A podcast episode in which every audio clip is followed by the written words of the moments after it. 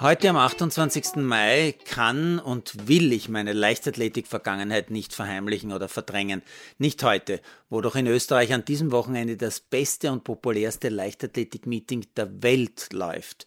Für die, die nicht genau wissen, was ich meine, Götzis, die 12.000 Einwohnergemeinde im Bezirk Feldkirch, also Vorarlberg, ist seit Jahrzehnten schon Austragungsort des bekanntesten und beliebtesten Mehrkampfmeetings der Welt, das sagen die Athleten. Seither sind in Götzis unter anderem auch drei Weltrekorde im Zehnkampf aufgestellt worden. Ein einziges Mal hatte ich als ganz junger Zehnkämpfer, als Wiener Meister, die wirklich große Ehre, dort einmal an den Start gehen zu dürfen, ist allerdings ziemlich genau 40 Jahre her und ich weiß nicht einmal mehr, ob ich letzter oder vorletzter geworden bin. Später durfte ich dort auch ein paar Mal für den ORF kommentieren und auch ein paar Mal moderieren und ich weiß noch ganz genau, in den 80ern bin ich dort einmal mit einem Liegegips nach einer groben Knöchelverletzung auf einer Bierbank gesessen und habe so zwei Tage durchkommentiert. Denn so ein Meeting, das sagt man einfach nicht ab. Heute habe ich natürlich im TV zugeschaut, so wie immer in den letzten Jahren, und durfte live ein Highlight der Zehnkampfgeschichte miterleben. Der erst 22-jährige Schweizer Simon Ehammer springt als Zehnkämpfer 8,45 Meter weit. So einen Weitsprung eines Mehrkämpfers hat die Welt noch nicht gesehen.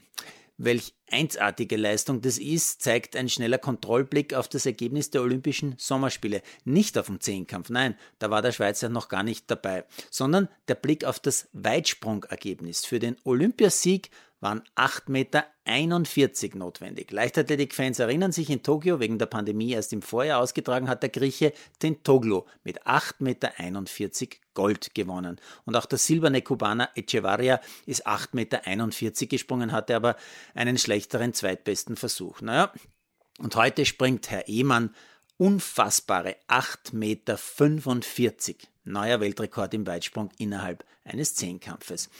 Ja, und dass man im Zehnkampf äh, wirklich quasi zehn unterschiedliche Sportarten oder zumindest sehr unterschiedliche äh, Disziplinen absolvieren muss, das zeigt schon allein, dass der Schweizer Ehemann danach im Hochsprung unter Anführungszeichen nur 2,03 Meter gesprungen ist. Soll heißen, Sprungkraft alleine ist im Zehnkampf noch lange nicht alles, lange nicht. Wobei 2,03 Meter trotzdem richtig gut sind.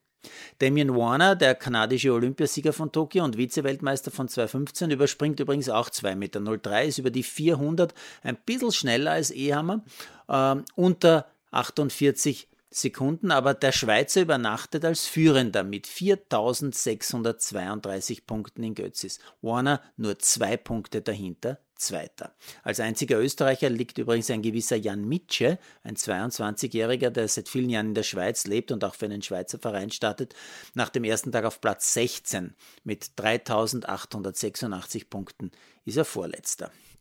Beim Damen-Siebenkampf hat vor allem die Polin Andriana Schulek eine tolle Show geboten, vor allem im Hochsprung. Sie verbessert ihre eigene Bestleistung gleich um 6 cm und überspringt 1,92 Meter und führt nach dem ersten Tag mit 3940 Punkten fast 100 Punkte vor der Niederländerin Anouk Vetter.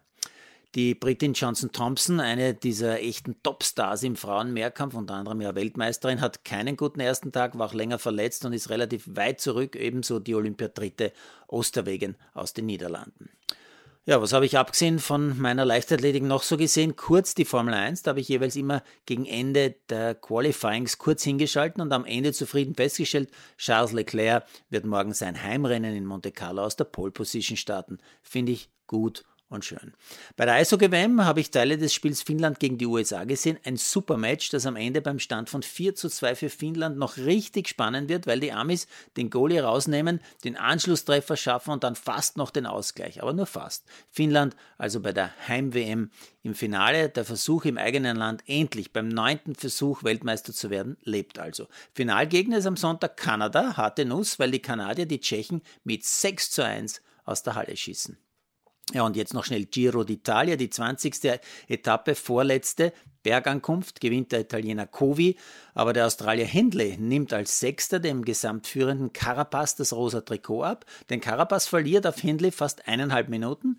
Es könnte also nach dem abschließenden Zeitfahren am Sonntag erstmals ein Australier den Giro gewinnen. Bleibt spannend bis zum letzten Meter in Verona.